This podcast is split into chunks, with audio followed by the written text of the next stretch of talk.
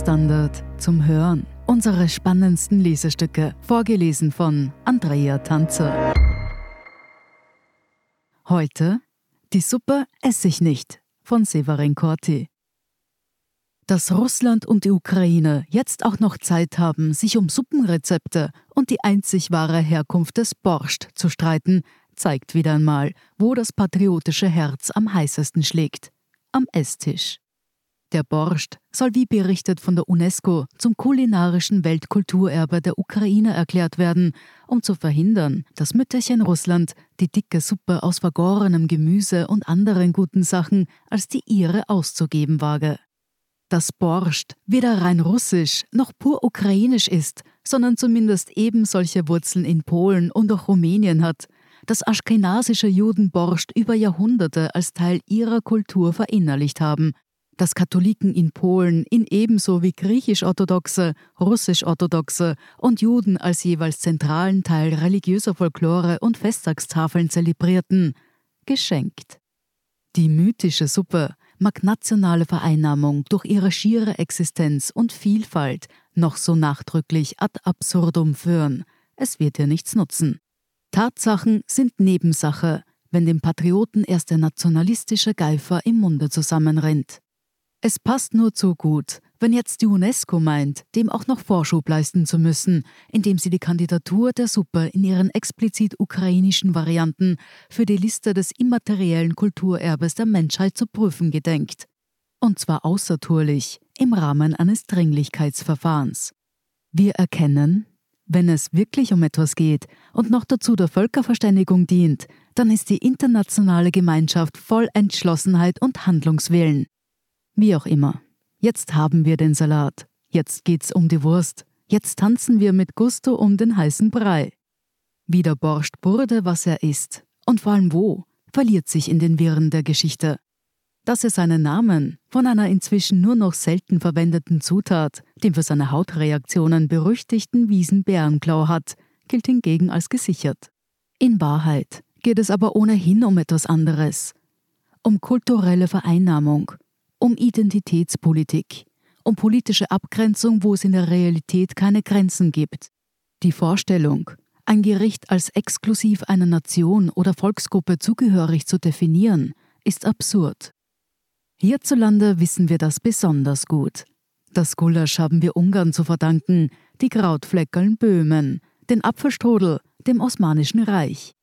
An anderer Front wird dieser Tage aber eine nochmal andere Debatte um die kulturelle Vereinnahmung kulinarischer Entwicklungen geführt. Da geht es um Identität, um Schuldeingeständnisse und natürlich um die Unverdaulichkeit vergangener Ereignisse, die bis heute schwer im Magen liegen dass die britische Queen bei ihrem Platin Jubilee offenbar ein mit Curry gewürztes Gericht servieren ließ, führte nicht etwa zu öffentlicher Sorge, wie der Verdauungsapparat einer Greisin mit derlei massiven Würzreizen zurechtkommen würde. Nein, es wurde ernsthaft diskutiert, ob dies angesichts der Kolonialgeschichte des Vereinten Königreichs nicht als fortgesetzt imperialistischer Akt gewertet werden müsse. Natürlich war die Ausbeutung des indischen Subkontinents durch die britische Krone ein Verbrechen. Natürlich war ein Initialgrund für diese Ausbeutung der Gewürzhandel. Es ist aber auch so, dass Curry ein eindeutig britisches Gewürz ist, entstanden in den Kolonien als britische Entwicklung. Eine Curry genannte Gewürzmischung wird man in den indischen Küchen nicht finden. Es wurde von findigen Geschäftsleuten für die Verschiffung in die Heimat zusammengepanscht, Wer der Queen ein Gericht mit Curry angreidet, muss das folgerichtig auch mit dem Pfefferstreuer auf ihrem Tisch oder, noch ärger, mit dem Kaffee zum Dessert tun. Sind schließlich allesamt Produkte, die eng mit dem Kolonialismus und der Ausbeutung ganzer Völker zu tun haben. Wir merken, der Blick auf die Geschichte ist stets lehrreich, auch bei Tisch. Wer aus dem Unreich der Vergangenheit einen Speiseplan für heute ableiten will, wird freilich verdammt schnell an die Grenzen des Genießbaren stoßen. Selbst das Volksnahrungsmittel Erdäpfel ließ es sich mit Verweis auf die von der englischen Oberklasse mit lässiger Gleichgültigkeit hingenommene große Hungersnot von 1847 in der damaligen Kolonie Irland als Tabu klassifizieren.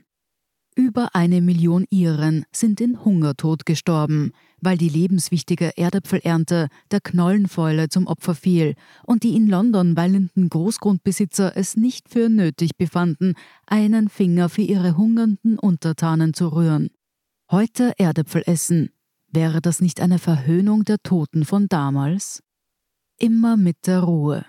Schließlich haben wir als ebenfalls ehemalige Imperialisten diesbezüglich wenig Grund zur Schadenfreude. Wenn wir die Unterdrückung von Böhmen und Ungarn, von Slowenen, Ukrainern und all den anderen Volksgruppen und Nationalitäten im einstigen Völkerkerker Europas auch kulinarisch entsprechend sühnen müssten, bliebe von der vielgerühmten Wiener Küche kaum etwas übrig. Ein bisserl alpines Mus und Gröstel, die eine oder andere Kachelsuppe, vielleicht ein Beuschel. Aber so gut wie keine der einst weltberühmten Mehlspeisen. Okay, das panzerfest glasierte Dauergebäck namens Sachertorte nimmt uns keiner. Aber kein Paprikahändel und keine Nockerln, kein Krautfleisch und kein Bröselkaffeeol, ja nicht einmal ein knuspriges Krammel. In der Wursttheke sehe es bis auf Frankfurter und Leberkäse ähnlich dürftig aus. Weder Krakauer noch polnische, weder Kreiner noch Beskiden und schon gar kein saftiger Beinschinken nach Prager Tradition. Wer die Küche für nationalistisches Schulterklopfen missbrauchen will, bewegt sich deshalb auf ebenso dünnem Eis wie jene, die sie vor kultureller Aneignung durch andere bewahren wollen. Was eine gute Küche ist, kann nur durch Austausch, Handel, Reise und die Auswirkungen der Geschichte im Allgemeinen entstehen.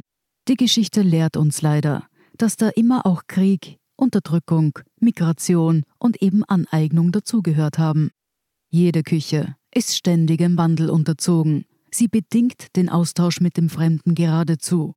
Wer der ohnehin verqueren Idee von der kulturellen Reinheit nachhängt, greift unweigerlich ins sprichwörtliche Klo. Das wollen manche nicht verstehen. Ist ja auch verlockend billig, sich gerade über Essen und Trinken vom Nachbarn abzugrenzen und in wahlweise als Spaghettifresser, als Kümmeltürke oder auch als Kraut- und Mostschädel zu verunglimpfen. Richtig übel wird es, wenn man versucht, im selben Aufwasch mittels Überhöhung der eigenen Küche als identitätsstiftende Größe über kulturelle und religiöse Eigenheiten von Minderheiten drüber zu fahren. Die rechte Forderung nach heimattreuer Schweinefleischpflicht in Schulen und Kindergärten wegen drohenden Verlusts des wahren Österreichtums ist ein grausames Beispiel dafür. Dabei ist es doch so. Weder Gulasch noch Curry noch Strudel und ebenso wenig Borscht gehören irgendjemanden, außer natürlich jedem, dem es schmeckt und erst recht allen zusammen. Essen ist Austausch. Essen ist gelebte Gastfreundschaft. Gemeinsames Sitzen an einem Tisch und damit die Gelegenheit, dem Gegenüber im Dialog in die Augen zu schauen und zu erkennen, was wirklich wichtig ist. Nicht was uns trennt, sondern das, was wir miteinander teilen dürfen.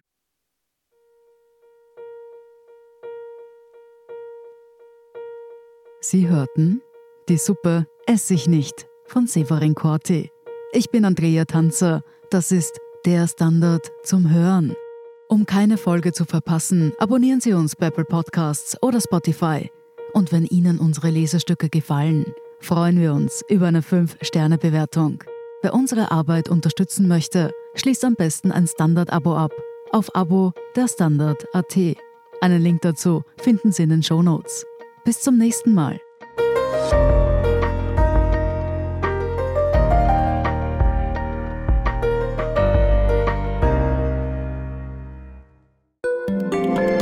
Eine kleine Wohnung im Zentrum, das wär's.